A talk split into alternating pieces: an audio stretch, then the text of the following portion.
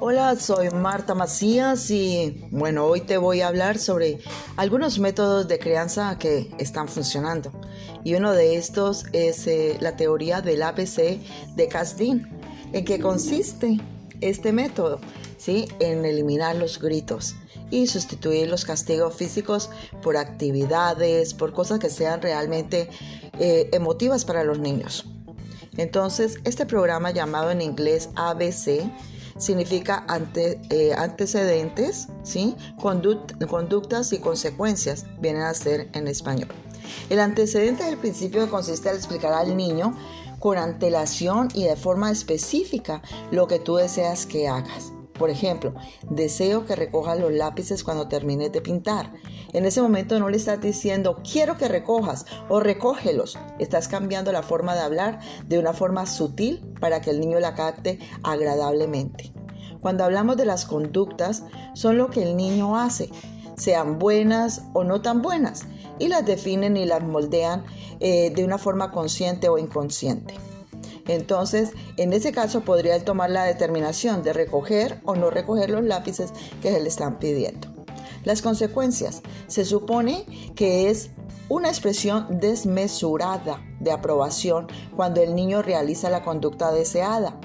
Cuando estamos diciendo desmesurada, significa felicitar muy efusivamente al niño, quizá gritando a los cuatro vientos si es necesario y acompañándolo de un gesto físico de aprobación. ¿Sí? Por ejemplo, hey, pero eso está muy bien, qué, qué bueno que has ordenado tu pieza, está hermosa, dame esos cinco, o darle una palmadita en el hombro, un abrazo un beso. Esto sería, sería algo gratificante. Un ejemplo práctico, como recoger los juguetes. Vamos a poner el ejemplo completo paso a paso. Supongamos que todas las noches tú le gritas a tu hijo porque deja los juguetes tirados por toda la habitación, te tropiezas con ellos cuando llegas del trabajo y ya no sabes más qué hacer y nunca obedece. Entonces, vamos a tomar primeramente el antecedente. Por la mañana le avisamos que deseamos que guarde los juguetes en su lugar. Pero para ello necesitamos darle un ejemplo. Quizás coger uno o dos juguetes para que él vea cómo hacerlo y en dónde colocarlos. Para más seguridad le repetiremos una o dos veces en el transcurso antes de que llegue la noche. Si llegado el momento el niño realiza la conducta que deseamos, recoger los juguetes, no debe pasar por desapercibido.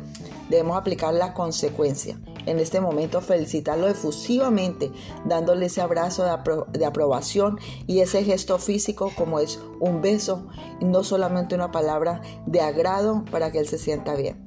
Debemos ser muy claros y específicos. Este método requiere de mucha especificidad Recuerda que hablamos con niños que son muy pequeños. No podemos plantearle un antecedente como una, una orden. Necesito ver el cuarto limpio y ordenado right now. No, debes decirle específicamente en qué consiste ordenar. Debes decirle, vamos a guardar los juguetes en este lugar. Los zapatos van en el closet en esta parte. Y así sucesivamente hasta moldear su conducta para que pueda imitar la conducta que le estás enseñando. Como dijimos antes, con respecto a las consecuencias, debe ser muy efusivo. Así que tendrás que sonreír, quizás como un tonto y hacer una fiesta, eh, cantidad de malabares con las manos y bueno, para que captar esa atención y hacerlo sentir que hizo algo realmente importante para él y que se refleja en tu vida. Entonces, no es solamente una forma de, de con una palabra agradable elogiarlo. No, significa estar acompañado de un gesto que el niño lo grabe en su subconsciente y cada vez que se le diga deseo que haga esto, lo haga de una forma agradable. Pero ¿y qué pasa si lo hizo mal?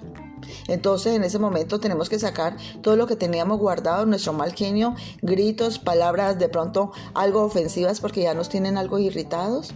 No, Debemos volver a recordarle que lo, que le habíamos pedido que hiciera, porque era nuestro deseo. Y en ese momento hacerle que él tome la historia hacia el lado de él y decirle, ¿qué pasaría contigo si te hubiese prometido ¿sí? ir al parque porque tú deseabas compartir con tus amigos y recrearte con los juegos y yo no lo hiciera? ¿Cómo te sentirías? ¿Sí? En ese momento colocar una cara de tristeza, una cara también serio cuando estás hablando con ellos. Quizás si no sabes cómo colocar esa, esa cara, simplemente practica imaginando películas de villanos para niños y seguramente podrás hacerlo muy bien. ¿Sí? Haciendo tus gestos con un tono de voz fuerte, rígido y directo, pero sin gritar, no actuando como descontrolados. Evidentemente, si después de haber aplicado la consecuencia negativo, el niño realiza la conducta y hace las cosas como lo estábamos planeando y le habíamos explicado, entonces es un momento de felicitarlo. No recompensarlo con objetos, juegos, dinero, qué sé yo, no. Recompensarlo con la satisfacción propia del buen trabajo realizado.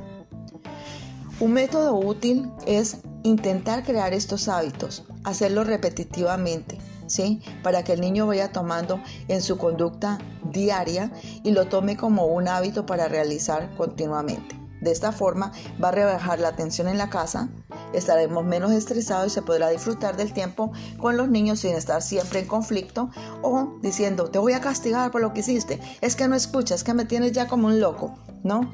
Esta es la forma para premiar las buenas conductas, para que ellos repitan en lugar de castigar las malas conductas que podríamos estar indirectamente quizás premiándolo con nuestra atención para que los niños hagan berrinches, para que estén comportando de una forma realmente incontrolable que nos irrita a nosotros. Entonces, no premiemos, ¿sí?